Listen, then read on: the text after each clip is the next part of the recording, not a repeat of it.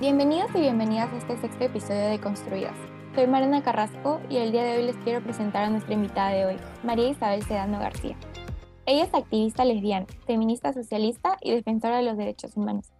Es abogada y diplomada en género por la Pontificia Universidad Católica del Perú.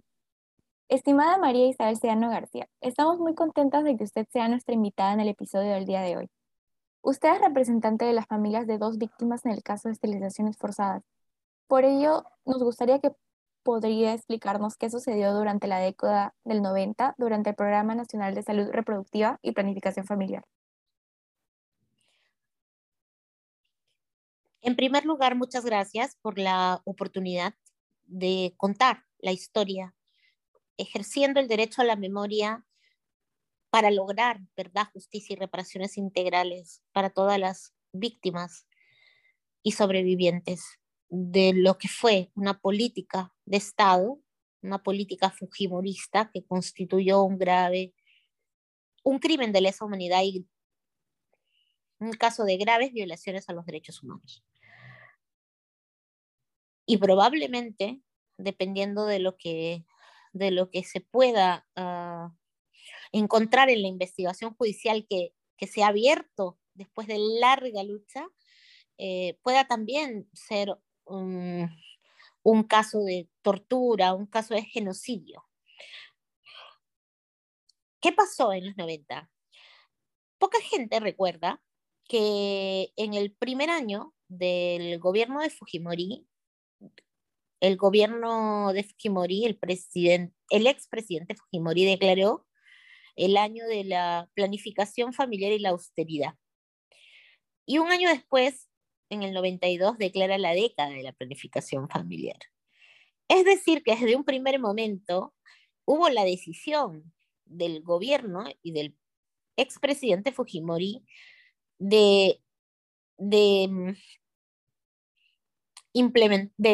implementar una política de población, una política de planificación familiar. Eso es sin duda. En el año 93, el Instituto Nacional de Estadísticas e Informática empieza a preguntar a las mujeres peruanas por la planificación familiar.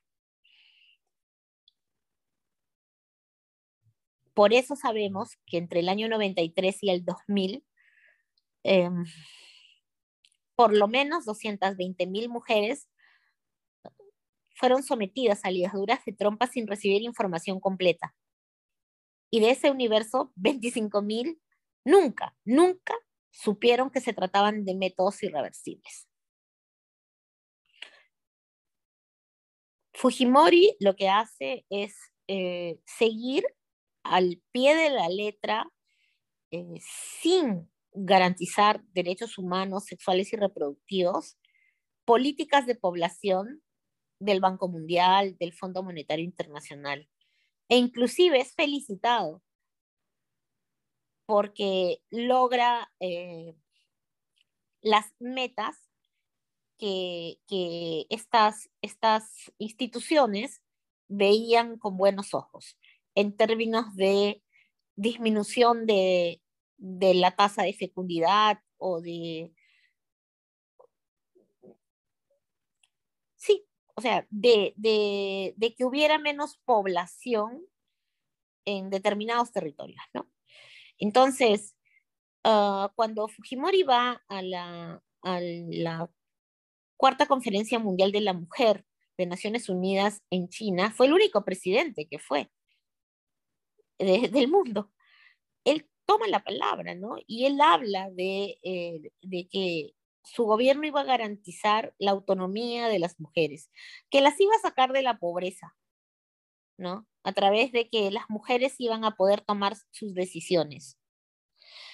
Eh, todo sonaba muy bien, ¿no? De hecho, Fujimori se enfrenta a la Iglesia Católica porque entre el 93 y el 95, que empiezan a registrarse eh, por el Ministerio de Salud los, las, liga, las, em, las ligaduras de trompa que se hacían, ¿no? que en ese momento no se hacían como un método anticonceptivo, porque la Ley General de Población en el Perú prohibía el uso de la anticoncepción quirúrgica voluntaria como método anticonceptivo. Decía claramente en el artículo 6 de la ley, eh, de la ley general de población de esa época que no eran métodos anticonceptivos el aborto ni la esterilización. ¿No? ¿Por qué? Porque había una y sigue habiendo una idiosincrasia de que Dios es el único que dispone del cuerpo y la vida de las personas. Entonces Fujimori encuentra una resistencia en la Iglesia Católica, pero por razones no de, eh, no de defensa de los derechos sexuales y reproductivos de las mujeres, sino de, las, de la defensa de una ideología de la Iglesia Católica.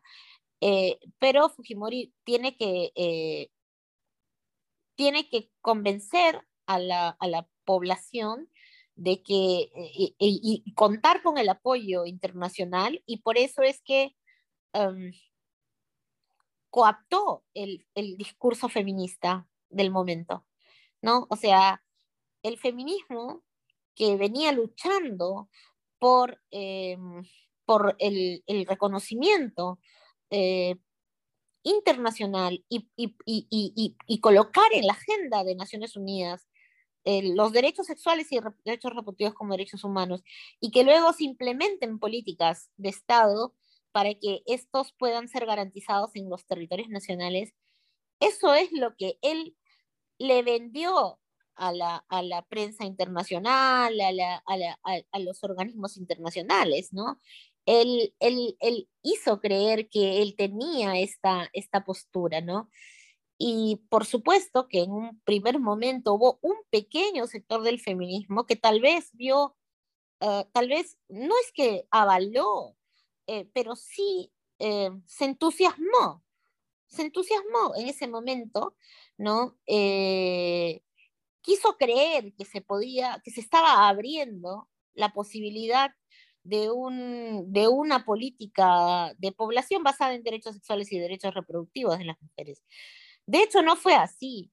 Cuando se, pero cuando se crea el Programa Nacional de Salud Sexual y Reproductiva y Planificación Familiar el 96 para, y, y se incorpora la anticoncepción quirúrgica voluntaria, ahí, por ejemplo, se tuvo que modificar la ley de general de población y eso sucedió en el año 95. Y esa es otra de las pruebas eh, que, em, que han hecho que se abra investigación judicial el día de hoy, 11 de diciembre, ¿no? Del 2021. ¿Por qué? Porque el presidente no puede negar que él estaba detrás de todo eso. Él mandó un proyecto de ley desde el Ejecutivo al Congreso para que, para que modifiquen la Ley General de, Población y se hizo de manera express.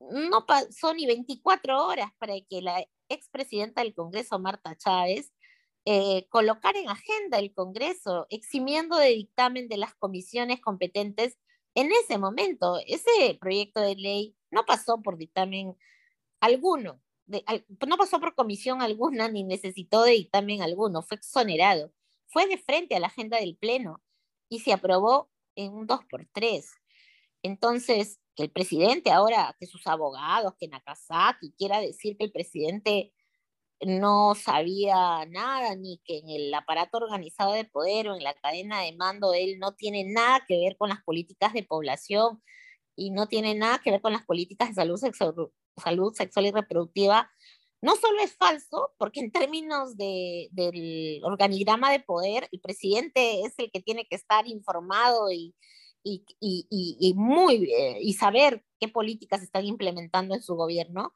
sino también es falso porque el presidente de turno estaba muy interesado, muy liderando, muy interesado en lo que estaba sucediendo, ¿no? Y tuvo iniciativas concretas al respecto.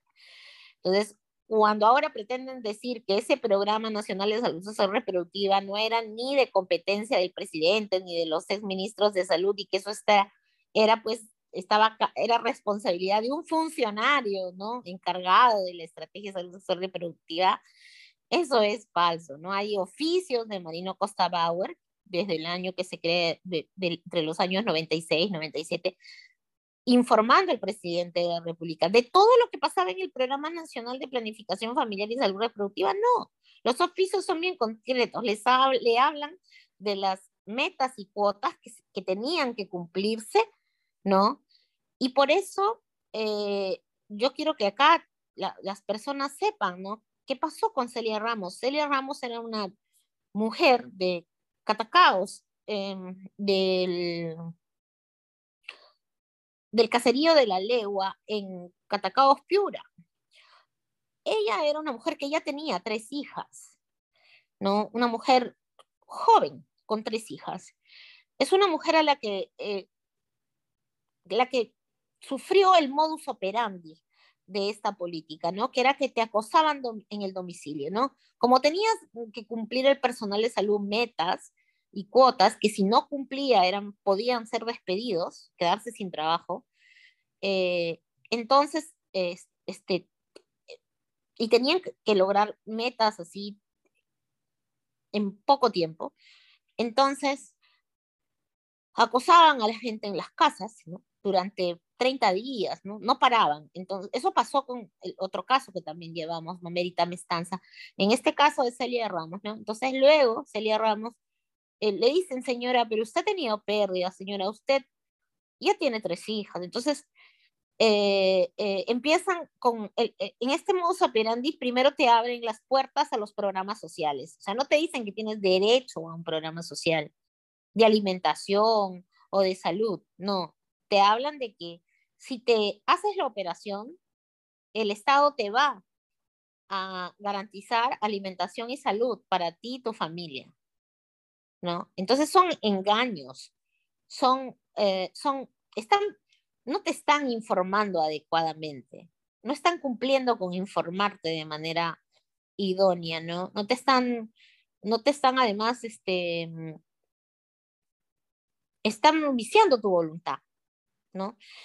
Eh, entonces, eh, la señora Ramos acepta ir ¿no? a operarse, además pensando que iba a ser una operación sencilla, por lo tanto que se podía hacer en una posta y que no iba a haber ningún peligro. En esa época, ella, eh, para, ese es otro elemento, indicio de prueba, de, evidencia de lo que estamos denunciando, de lo que hemos denunciado y de lo, por lo que queremos justicia no habían formatos de consentimiento previo, libre informado por escrito impresos, no habían, no habían formato, ni impresos ni nada, no habían, no, no habían. Eh, ella no firma, ella lo que firma es un formato eh, presuntamente dando consentimiento para someterse a una operación para salvar, se dio un peligro a su salud y su vida, ¿no? un formato que había de aceptando pues someterte a un procedimiento que un doctor te ha dicho que tienes que hacerte para salvar tu vida o evitar un daño a tu salud. Ella no firma un formato de consentimiento previo, libre e informado. Para empezar, como repito, ni siquiera había. Eso viene después, cuando ya la Defensoría del Pueblo detecta cosas así y ordena que hayan modificaciones a los manuales y exige que hayan estos, estos digamos, estos estándares, ¿no? Estos, eh, estas herramientas. Entonces ella va y ese día se encuentra con que habían como 15 personas más, ¿no? Y cuentan por los testigos, ¿no? Que, bueno, que ella quería irse, que luego ya no se fue, se sometió a la operación. Entonces, como no, ella, ella sufrió un paro cardiorrespiratorio y en una posta no hay eh, eh, un sistema de, de, cuidado, de emergencia. Entonces a ella la llevan a una clínica y en la clínica le da, o sea, queda en coma. Y en ese trayecto, como no llegaba a su casa, van a averiguar y lo que van el personal de salud a, a llevándole, llevándole inclusive a la familia el supuesto tumor que se le había sacado, que se le había encontrado y se le había sacado a la señora. ¿No? Y no, todo eso fue mentira. O sea, no le dijeron, ¿sabe qué? Eh, el, el, por hacer las cosas, por cumplir con las metas y cuotas, hemos tenido que hacer esto sin los cuidados debidos y entonces tocó que a la señora Ramos pues le dio un paro y, y no teníamos cómo salvarla en ese momento, ¿no? Entonces luego la, ya la encuentran en la clínica y ya estaba en coma y luego ya muere, ¿no? Y en ese tiempo que estamos hablando entre junio y julio del 2000, de 1997, ¿no? Cuando uno revisa los, los oficios de Marino Costa Bauer, ex ministro de Salud, a Fujimori, ¿no? Que están así con sello, con firma, con todo, ¿no? Él le dice a Fujimori, mira, estamos, eh, eh, tenemos que cumplir con tal meta, nos está yendo más o menos bien, bueno, algunos le dicen que está yendo bien, otros que tienen problemas, que están tomando medidas de solución, en fin. Pero en esas fechas no le menciona para nada que hubo una pérdida de una vida humana. O sea, para ellos esa información era irrelevante. Eh, no le dicen al presidente Fujimori, oye, mira, y por si acaso tenemos que lamentar el fallecimiento de la señora, de una señora piurana, ¿no? Que ha sido reportado, ¿no? No, eso no. Esa, esa información no es relevante para ellos. Bueno, entonces em, la familia de Sergio Ramos denunció el caso penalmente y ahí también hubo irregularidades, ¿no? O sea, el fiscal eh, promovió un acuerdo entre el, personal de salud y, y, el viudo de Celia Ramos. Se le engañó también diciéndole que, que eso era legal. Eso no es legal. Y, luego también, em, felizmente, ¿no? Que, que, sus hermanos persistieron, ¿no? Y que el movimiento Manuela Ramos, que estaba en, eh, eh, en, trabajando en la zona, llevó el caso a la Defensoría del Pueblo y los hermanos lograron llevarlo también ante el Congreso, ¿no?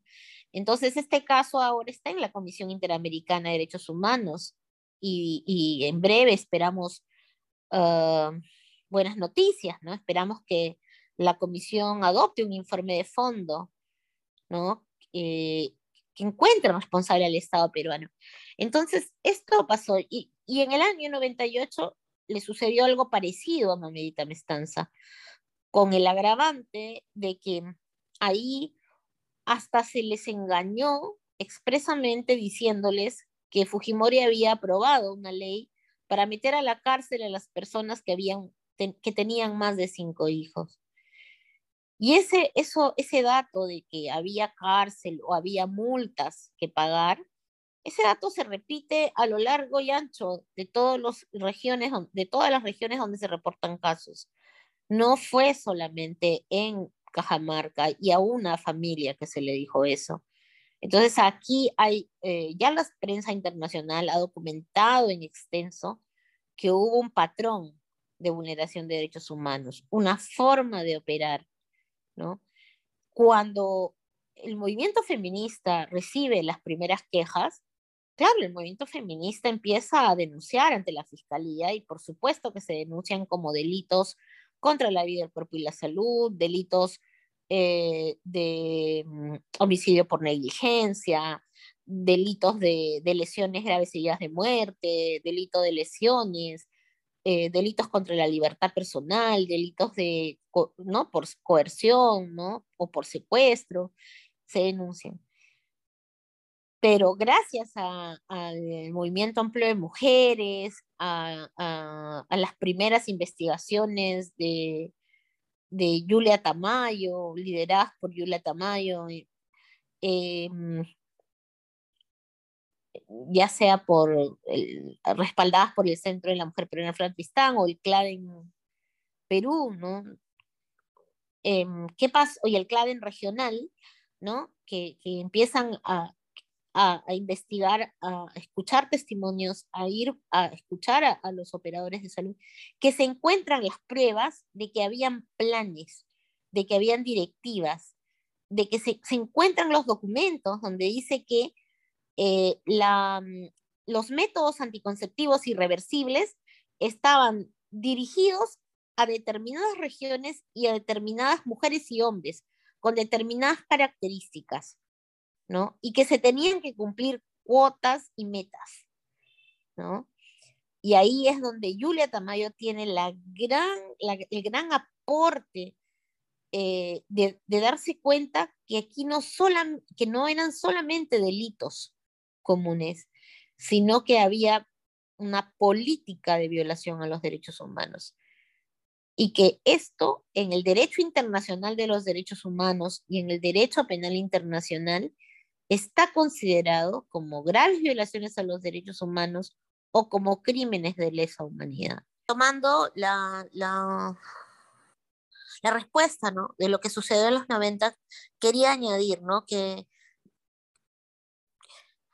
que ellos podrán decir que se trató de una política que buscaba, por ejemplo, reducir la mortalidad materna. ¿no? Eh, no cumplieron la meta que se habían propuesto en ese campo, eh, pero tampoco fue esa la, la digamos, eh, la razón por la que implementaron esta, esta política, ¿no? Porque lo que ellos se dedicaron a hacer fue esterilizar forzadamente. Eh, porque tal vez hubieran podido implementar otro tipo de estrategias, ¿no? Qué sé yo, de prevención, ¿no? El embarazo, de, de, no sé, para luchar contra el embarazo adolescente no deseado, ¿no? O para evitar las violaciones sexuales contra niñas y adolescentes o mujeres en general, ¿no? O sea, hubieran podido combatir eh, el aborto clandestino, garantizando el derecho a decidir de las mujeres en ese campo, que son todas causas de mortalidad materna. o sea, ¿quiénes son las que mueren en los hospitales? Muchas de mujeres mueren por hemorragias, productos de abortos clandestinos. Entonces no era la razón. Ellos lo que querían era, ah, en esa época era clarísimo, era pues que, que determinadas mujeres y hombres no se reproduzcan, ¿no? Que, que no solamente que no se reproduzcan personas pobres en el país, como si eso resolviera el problema de la pobreza, sino que no se reproduzcan personas pobres e indígenas pobres, indígenas y campesinos. Y eso nos hace pensar hasta el día de hoy que eh, se necesita eh, ver las consecuencias. Como yo decía antes, no basta con que tú eh, em, en, en, el campo de, de, los crímenes de lesa humanidad y las graves violaciones a los derechos humanos, no tienes que dictar una orden, sino que como responsable político si estuvieran pasando cosas que no deben pasar y tú tomas conocimiento, tienes que ponerle freno, ¿no? Y aquí no se hizo nada de eso, ¿no? Acá simplemente eh, se le seguía pidiendo cumplimiento de cuotas y metas a pesar de que ya sabían que habían eh, violaciones a los derechos humanos, a lo que Marino Costa Bauer le llamó en su momento excesos. En la prensa él salía a decir que habían algunos excesos, ¿no? Y, eso no era así. Había violación a los derechos humanos, ¿no? A la que no se le puso freno, hasta que la Defensoría del Pueblo empezó a hacer informes defensoriales eh, con quejas fundadas, porque detectó una serie de vulneraciones a los derechos humanos, ¿no? Y ahí empezó a hablar la Defensoría de una política discriminatoria porque eh, la política de, usar métodos irreversibles, sin importar el consentimiento de las personas, no afectó a hombres y mujeres por igual, ¿no? Atacó básicamente a mujeres con determinadas características. Pero cabe señalar que también hubo violación a los derechos humanos a hombres. Y tengo la hipótesis de que seguramente también hubo esterilizaciones forzadas contra personas gays o trans. Eso es algo que tenemos que investigar a futuro, ¿no? Porque hay hombres definitivamente sí. Y los hemos escuchado en Cusco, en Ayacucho. Conocemos testimonios de hombres en Junín, hombres que realmente rompen a llorar por las consecuencias de haber creído en que esta ligadura perdón, esta vasectomía iba a mejorar sus vidas cuando no era así, ¿no? ellos también fueron mal informados, no recibieron información en su lengua de origen, no recibieron información para que puedan tomar decisiones en un plazo razonable. Recordemos que otra de las pruebas que están en el expediente es que habían festivales de ligaduras de trompa, festivales de vasectomía. ¿Puede alguien creer, o sea, un presidente, un exministro de salud, qué clase de gente es la que le puede llamar festival a a, un, digamos, un operativo de ligaduras de trompa. O sea, o festival o operativo, ¿no? Al servicio de brindar anticoncepción quirúrgica voluntaria, de haberlo sido, ¿le llamaríamos festivales? O sea, yo no creo, ¿no? Eh, no creo que se le, o sea, eso, eso denota lo que estaba detrás, ¿no? Eh, em, además, ¿a quién se le ocurre eh, que, no, que, que, todo va a ir bien si se hacen ligaduras de trompa y vasectomías en postas o en carpas? ¿No? Entonces, aquí se quería ligar trompas y vasectomías como sea. Y no a cualquiera, a determinada gente. Pobre campesina, o sea, no se quería que en determinadas tierras y territorios estuviera gente eh, por alguna razón y además no importaba la voluntad de estas personas. Y ahí viene el racismo, ¿no? Porque ya por machismo, por patriarcado machista colonial, el Estado se irroga la decisión de sus ciudadanas y ciudadanos, ¿no? Cree que sabe más, pero además toma decisiones no de todas las mujeres ni de todos los hombres, sino de los quechohablantes. Y además, tal, tan burdo es, tan, tan obvio es esto que está, estamos diciendo, que no se molesta en poner traductores, que no se molesta en darles tiempo para que tomen la decisión. El plazo razonable de 72 horas no fue cumplido, ¿no? Entonces, ¿de qué estamos hablando? ellos pueden decir, no, yo no, no quería hacer eso, ¿por qué me están denunciando para hacer eso? Que salga la hija de Marino Costa Bárbara y decir, mi papá hizo mucho, no, dio su vida por este programa. Bueno, duele, pero hay que reconocer que puede ser su papá y ella puede creer que es, que es una buena persona con ella, pero el señor cuando tuvo que ser ministro de salud, no le importó cumplir con los estándares de derechos humanos para llevar a cabo un programa nacional de salud sexual y reproductiva.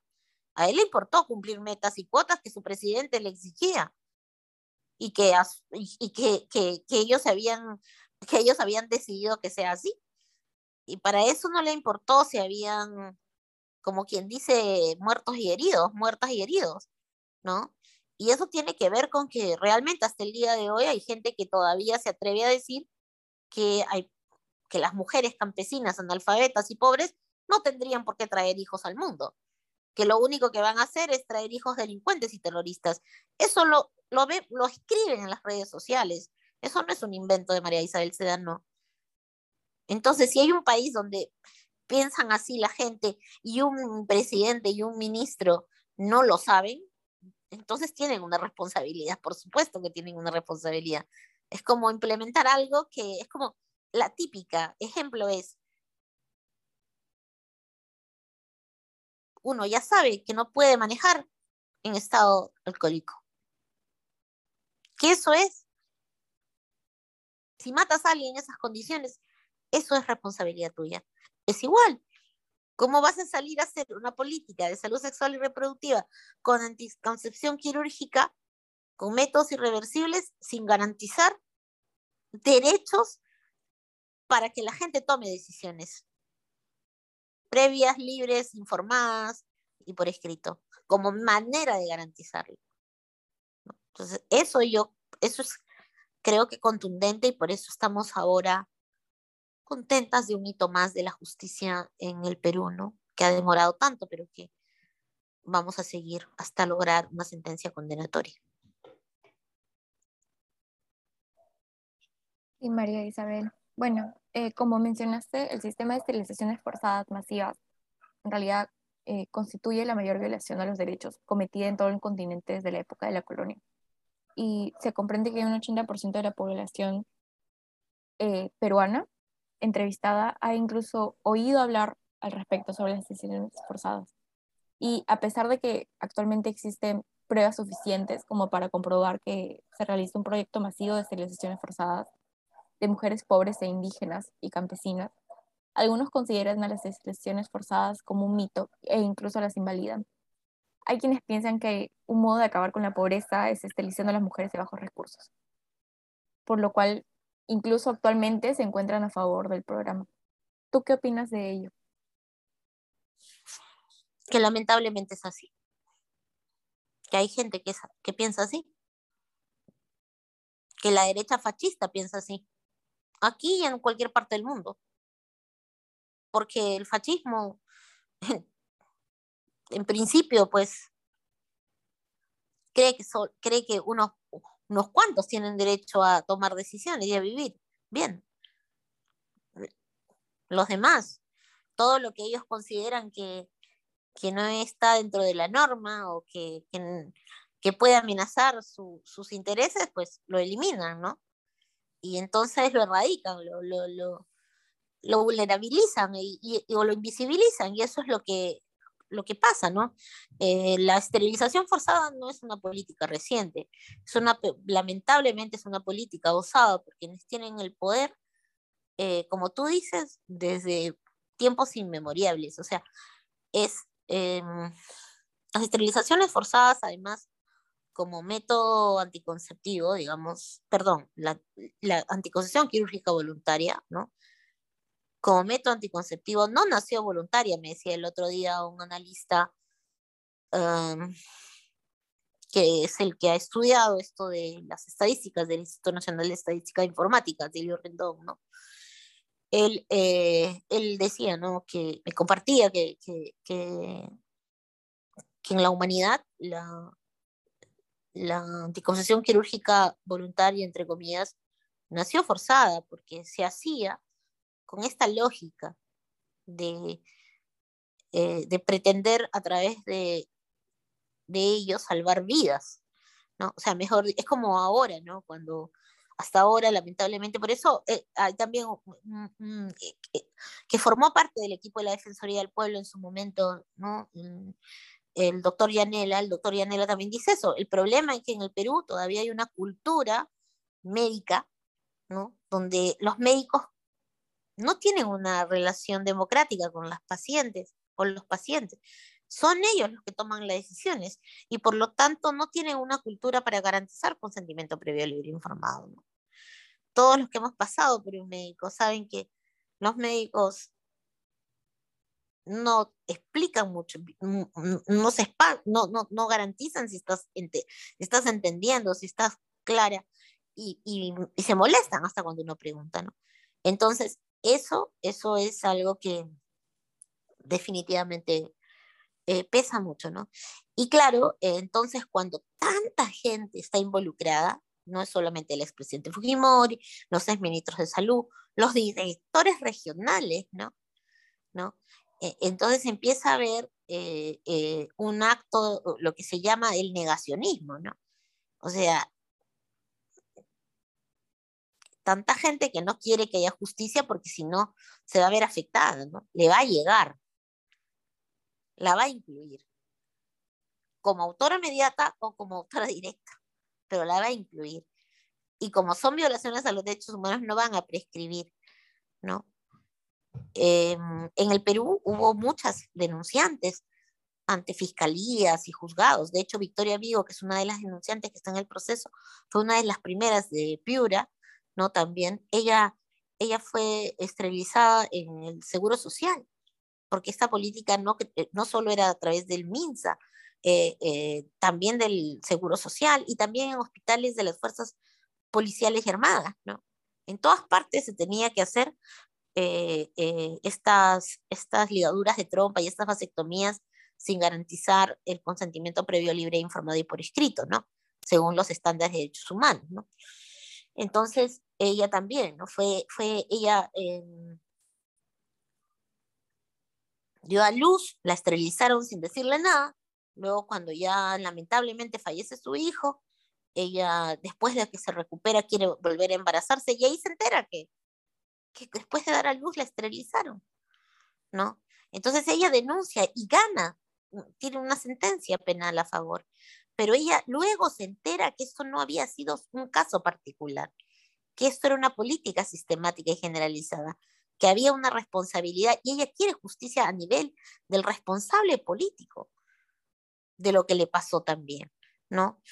Eh, entonces, el Fujimorismo negacionista y sus secuaces va a decir que no pasó, que esto es una, un mito, una leyenda eh, creada por las feministas de ONGs para lucrar. De hecho, nos han difamado, hemos querellado también a, a la ahora congresista y ministro de Salud de nada, ¿no? Eh, y bueno, ha, maltratado, ¿no? A Victoria Vigo eh, prácticamente cuando ella apareció entre las primeras denunciantes, se le trató, se le quiso, se le quiso ah, se le trató y se le quiso, se le estigmatizó como una persona que estaba loca, como ella lo dice, ¿no?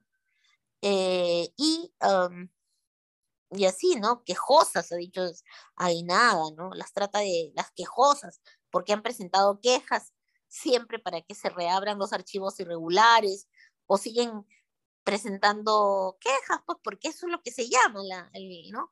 Y, y quejosas o hasta ha dicho, pues, cuando dice que nosotras nos hemos inventado esa historia, esa, eh, está diciendo que mienten, ¿no? Está diciendo que las más de 3.000 denunciantes en procesos penales abiertos o en curso, eh, las más de 8.000 registradas en el registro de víctimas de esterilización forzada, pues todas este, están locas o están simplemente eh, haciendo, um, prestándose a una confabulación eh, feminista este, contra, contra ellos, ¿no?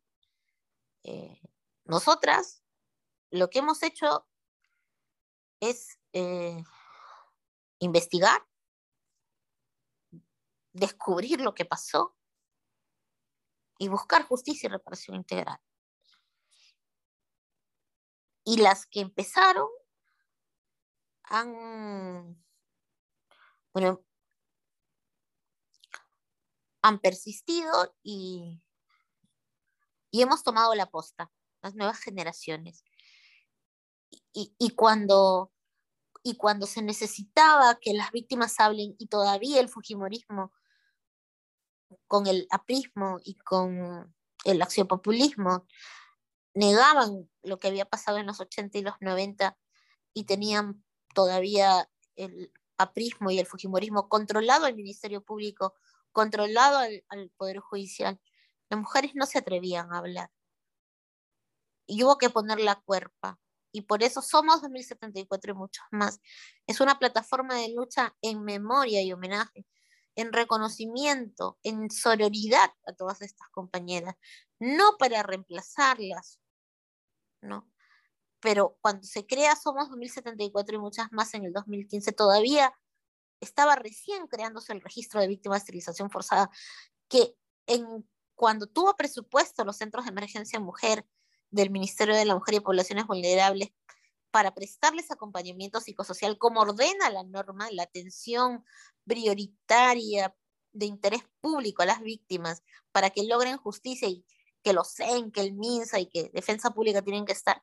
Bueno, lograron juntarlas, que se reconocieran, se eh, vieron que no eran casos aislados, se organizaron, empezaron a sumarse las asociaciones, a las históricas Asociación de Mujeres Víctimas de Lesión Forzada de ANTA y de Huancabamba, de las primeras, las de ANTA, las primeras denunciantes, hasta las denunciantes de, de, forma más individual, la compañera Victoria Vigo o, las, los hermanos de Celia Ramos, a todo eso, o, el, viudo y, de, de, Mamérita Mestanza, a todo eso eh, se sumaron jóvenes eh, a través del poder de la performance para representar eh, eh, eh, hasta que las compañeras se organizaron y ahora ellas hablan, son muchas más las que hablan por sí mismas.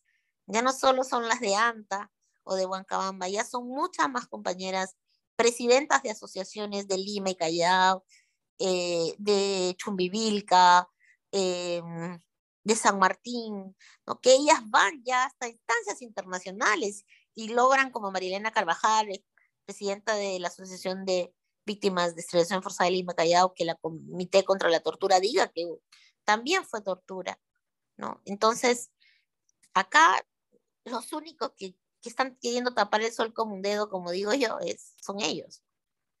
O sea, claro, y, y Keiko a tal punto que en la campaña eh, anterior ella tuvo que decir en, Harvard que, que bueno, que, que, lamentaba lo que había pasado y que había sido problema de los médicos, a lo cual los médicos protestaron, ¿no? Entonces, sí, o sea, bueno, eh, la verdad es un derecho. Ejercer la memoria histórica es un derecho. Acceder a información es un derecho. Sin verdad no va a haber justicia. Y lo que también tiene que quedar claro es que no puede quedar sin reparación esto. Porque si esto queda impune y sin reparación, entonces eh, la herida eh, que queda eh, es una herida muy grande que no afecta solo a las personas involucradas, sino al tejido social, a, a todas las mujeres, porque siempre va, o sea, va a quedar instalada en el sentido común de la gente que el Estado puede decidir por nosotras en aras de una política de población, en aras de una política contra la pobreza, en aras de, de, de usar los territorios como mejor les convenga. O sea, en pocas palabras, que la mujer no tiene derecho a decidir, pero encima, si es campesina y es pobre y es indígena, menos, ¿no? Como no tienen derecho a decidir sobre el aborto y no tienen derecho a decidir las lesbianas o las transmasculinas sobre su vida reproductiva. Y eso es lo que estamos tratando desde hace años como Demos, de denunciar y de cuestionar, de interpelar y de que la forma más grande de que esto no quede así es con una sentencia condenatoria y con una política de reparaciones integrales.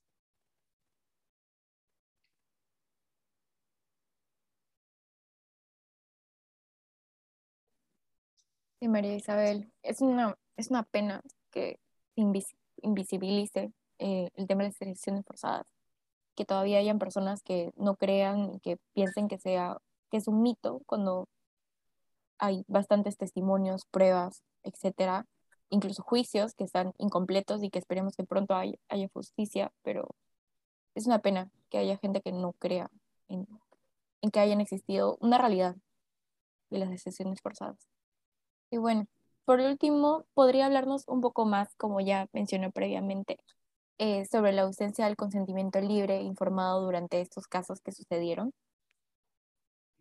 Sí, creo que para, para um, agradecerte por la entrevista y para que podamos eh, también informar, todas las personas que nos están escuchando deben saber que tenemos el derecho al consentimiento previo, libre, informado y por escrito cuando se tratan de métodos irreversibles. Es decir, hemos luchado como feministas para tener derecho a la planificación familiar, decidir cuántos hijos queremos tener, decidir si queremos o no queremos tener hijos, decidir cuándo nos embarazamos, con qué frecuencia, con tiempo de espaciamiento, en fin. Hemos ganado derecho al acceso a la más amplia gama de métodos anticonceptivos. Las mujeres, cada una, somos una cuerpa diferente. Y a cada una existe un método anticonceptivo, o debería existir, que nos, hace, que nos cae mejor. No porque el Estado ah, tiene poca plata, mucha plata, y de pronto puede tener píldoras, o puede tener eh, DIUS, o puede tener té de cobre, o puede tener eh, plata para hacer anticoncepción quirúrgica, entonces bueno, pues no, entonces el Estado decide cuál es el método que nos vamos a tener que chantar porque todo lo demás no puede. No, no es así. No es así. No es que la que tiene plata y va a una clínica aborta, o la que tiene plata y va a una clínica y puede usar el método anticonceptivo de última generación que no le va a causar ningún estrago, que no le va a causar ningún problema, que le va a aliviar la vida, ¿no? Y por último, ¿por qué no hacen métodos anticonceptivos para los hombres? De igual manera que para nosotras, una vasectomía, en principio, hecha bien, es más conveniente que una ligadura de trompas, menos secuelas, ¿no? Entonces, a lo que vamos es a que a que tenemos que ser conscientes de que tenemos estos derechos y que son derechos humanos. Una de las virtudes de, de, esta resolución que habría investigación judicial, que entre sus fundamentos, lo que dice este juez que está denunciado por corrupción, por liberar a narcotraficantes por plata, y que, bueno, ha sido cambiado y que lo único que tenía que terminar era de leer la resolución, que ya había empezado, ¿no? Hasta ese señor tiene que reconocer que los derechos sexuales y reproductivos son derechos humanos y que el Estado debe garantizarlos. Y que no puede hacer las cosas como se le da la gana, porque si no, va a violar derechos humanos. Entonces, eso es lo que quiero dejar como mensaje. Tenemos estos derechos, porque hace poco he estado en Colombia, en Bogotá, en un evento con víctimas del conflicto armado colombiano. Y recién ahí, cuando mujeres han escuchado hablar del consentimiento previo libre e informado, han dicho, entonces el Estado no podía haberme ligado las trompas sin preguntar a mi esposo mientras yo estaba recuperándome del parto, de anestesia. No, no podía. Entonces yo soy víctima de esterilización forzada. Sí, usted lo es. ¿No? Entonces creo que eh, además poca gente sabe qué está pasando ahora en las zonas rurales. Poca gente sabe qué está pasando en los barrios. Poca gente sabe si ahora se está haciendo ligaduras de trompa y vasectomías respetando todos los estándares. Poca gente sabe, eh, digamos, eh, lo que pasa con la anticoncepción oral de emergencia, por ejemplo, ¿no? Que poca, hay poco stock y, y, mucha negación del servicio, ¿no? Y, y, ahora lo que escuchamos mucho, sobre todo en muchas mujeres jóvenes feministas, es que cuando tú antes de los 30 decides ya no ser madre y te quieres ligar, no te hacen una ligadura de trompas. No te la hacen. Te dicen que no, que eres muy joven, que no tienes hijos, que te vas a arrepentir, que si tienes pareja, que por qué no viene la pareja, lo cual también es otra cosa. La gente no sabe que estos derechos son individualísimos. No necesitan que el enamorado, el novio, la pareja, el conviviente, el cónyuge, no necesitan que nadie venga a decir que está de acuerdo ni tampoco puede decidir por nosotras, ¿no? No puede. Ahora más bien se está avanzando en darle derechos, por ejemplo, a las personas con discapacidades, con problemas de, de, salud emocional, mental, psiquiátricos o cualquier otra discapacidad, que también antes se asumía que, bueno, una persona esquizofrénica no, ni hablar, hay que hacerle la ligadura de trompas, hay que hacerle la vasectomía. Esos son violaciones a los derechos humanos. Ah, una persona que no puede tomar una decisión, Ah, entonces, este, no, no, la ligamos, ¿no? Es lo mejor. Lo mejor para quién. Para quien no quiere cuidar, para quien no quiere asumir la inversión que significa cuidar a las personas. No, ¿verdad? Entonces, eso es lo que quiero dejar, ¿no? Como un mensaje que tenemos estos derechos y que esos derechos fueron vulnerados con esta política y que, y que han sido a lo largo de la historia de la humanidad políticas que han sido usadas para que hayan menos indígenas, como es en el caso de Canadá, que tiene un serio problema eh, también histórico, y denuncias que están en más de 100 mujeres indígenas canadienses están peleando por justicia y reparación, ¿no? Porque fue usado la estabilización forzada, es usada. ¿Por qué? Además es perverso, porque allá en los territorios a donde finalmente han colocado a las personas indígenas, eh, reciben fondos y mientras, y van y, eh, si tienen menos población que se reconoce como indígena, entonces ya no necesitan invertir tanto en escuelas y en servicios públicos en general, ¿no? Entonces hay ahí esas perversiones. Entonces, las canadienses indígenas también tienen ahí una lucha, ¿no? Y, y también han sido usados para, por ejemplo, que no haya homosexuales o que no haya personas afroamericanas o personas en cárcel, ¿no? Entonces es como decir, todo lo que no debe reproducirse, todo lo que no debe existir, entonces uso la esterilización En guerras, cuando quiero aniquilar a un enemigo, ¿no? Como los casos que se han denunciado en los tribunales de Yugoslavia, ¿no? Ruanda en las guerras, bueno, pues yo agarro y violo sexualmente, esterilizo forzadamente, además de torturar, desaparecer forzadamente, ejecutar extrajudicialmente, ¿no? Entonces en el Perú, mientras había un conflicto armado interno, se hacía todo eso. Se ejecutaba extrajudicialmente, se desaparecía forzadamente, ¿no? Se torturaba a todo lo que sonara a terrorista o pareciera terrorista, ¿no? Y a la gente que no parecía terrorista, pero que estaba en esos territorios, se les esterilizaba forzadamente. Y no había dónde ir, a dónde pedir eh, denunciar y justicia, porque había estados de emergencia y porque el control eh, de los territorios estaba a manos de los militares. Entonces, eso es lo que estamos buscando que, que, que no quede impune, ¿no? Y que no se repita. Eso es.